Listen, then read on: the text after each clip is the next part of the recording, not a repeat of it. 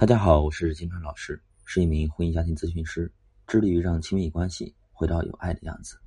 今天跟大家分享的主题是：为什么出轨之后，大多数人还是选择了不分开？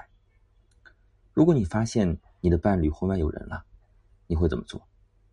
绝大多数人会脖子一梗说：“你说巧克力味的屎和屎味的巧克力，我要吃哪个？”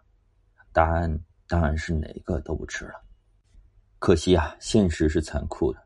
当发现伴侣出轨后，大多数人还是会选择留在关系里。有研究显示啊，虽然出轨后会有百分之六十的伴侣威胁要和出轨者离婚，但其中只有百分之二十五的人最终终止了关系，也只有百分之十的出轨者会选择离开原本的伴侣和亲人在一起。这是为什么呢？很简单，因为这是出轨的本质。这个本质呢？就是免责。出轨的本质本来就是偷情，就是不用支付情感的代价偷来的感情。如果有了代价，那出轨的乐趣就没了。大多数出轨者之所以没有离婚以后再去和情人谈恋爱，而是选择脚踩两只船，就是因为他们内心并没有觉得情人要比原配要好，那个女人啊不值得他付出离婚的代价。一句话来说呢，就是。免费拥有可以，但是要我付费，比方说金钱上的损失、名誉上的损失、情感上的损失啊，会觉得不划算。那么被出轨者呢？离婚要面对的损失远远超出他们的承受能力。比如，如果一时意气用事选择离婚，他们会面对什么呢？首先，第一个自尊伤害，就是离了婚会被贴上一个失败者的标签；第二个，沉没成本的亏空，情感破产者。感觉到这么多年啊，感觉白活了。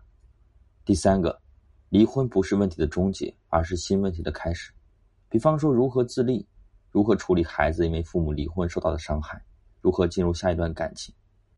第四点是归属感的丧失。对于很多人来说，他们可以离婚，但无法接受没有家，他们无法忍受这种被放逐的孤独感，为此痛心不已。第五个损失是三观的崩溃。很多人的三观是建立在。伴侣的忠诚上了，但是现在善有善报、恶有恶报的因果论不管用了，坏人也可以有好报，他们没有办法接受这样残酷的事实，所以无论他们的反应多激烈，离婚的念头多强烈，但是最后大多数人还是在经历了一段痛苦的过渡期后，选择了回归，以及选择了复合。那么既然选择了再给彼此机会，我们该怎么做呢？要做三件事情。第一件事情是赎罪，赎罪是指什么呢？首先是真诚的道歉，类似这样的话，比方说我对你受伤的态度，我非常后悔伤害到你。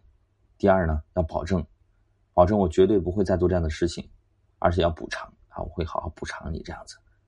道歉啊，只是第一步，第二步是重获信任。重获信任的核心就是要出让一部分隐私被查，让你的伴侣恢复这种掌控感。比方说，拉黑、删除和情人的所有联系方式，当面跟情人分手，让伴侣更多的掌握你的行踪，出差的时候呢，随时查岗啊，等等等等。第三点啊，增加和伴侣的相处时间，按时回家，多照顾孩子，而且呢，要告诉伴侣你和情人是否还要再往来，对吧？最后一点啊，要说心里话，告诉伴侣你心里面真实的感受和想法。比方说和伴侣对过去的关系啊进行复盘等等，你是怎么啊这个一步步走到现在的？那道歉和坦白之后呢，就是要去尝试重建信任了。有个很重要的点就是要去达成共识。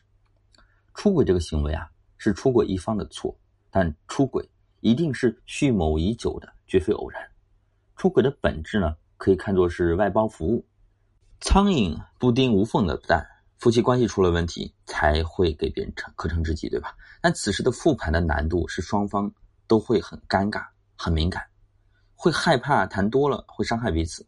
出轨一方呢，想要尽快的翻篇儿，而被出轨的一方呢，则疑心重重。所以复盘的重点不应该放在你和情人的种种细节上，而在于我们为什么一直没有办法解决问题，放在这个上面。那第三个重要点就是依恋了。一般来说呀。懂得深度情感交流的夫妻更容易产生更深层次的依恋感，双方都能够看到在种种伤害行为背后的脆弱的内在小孩。比方说，丈夫看到了刀子嘴豆腐心的妻子，啊，妻子看到了自恋男人背后的自卑感，能有这样深度的共情的能力啊，双方的依恋才能够修复，感情啊才能够继续。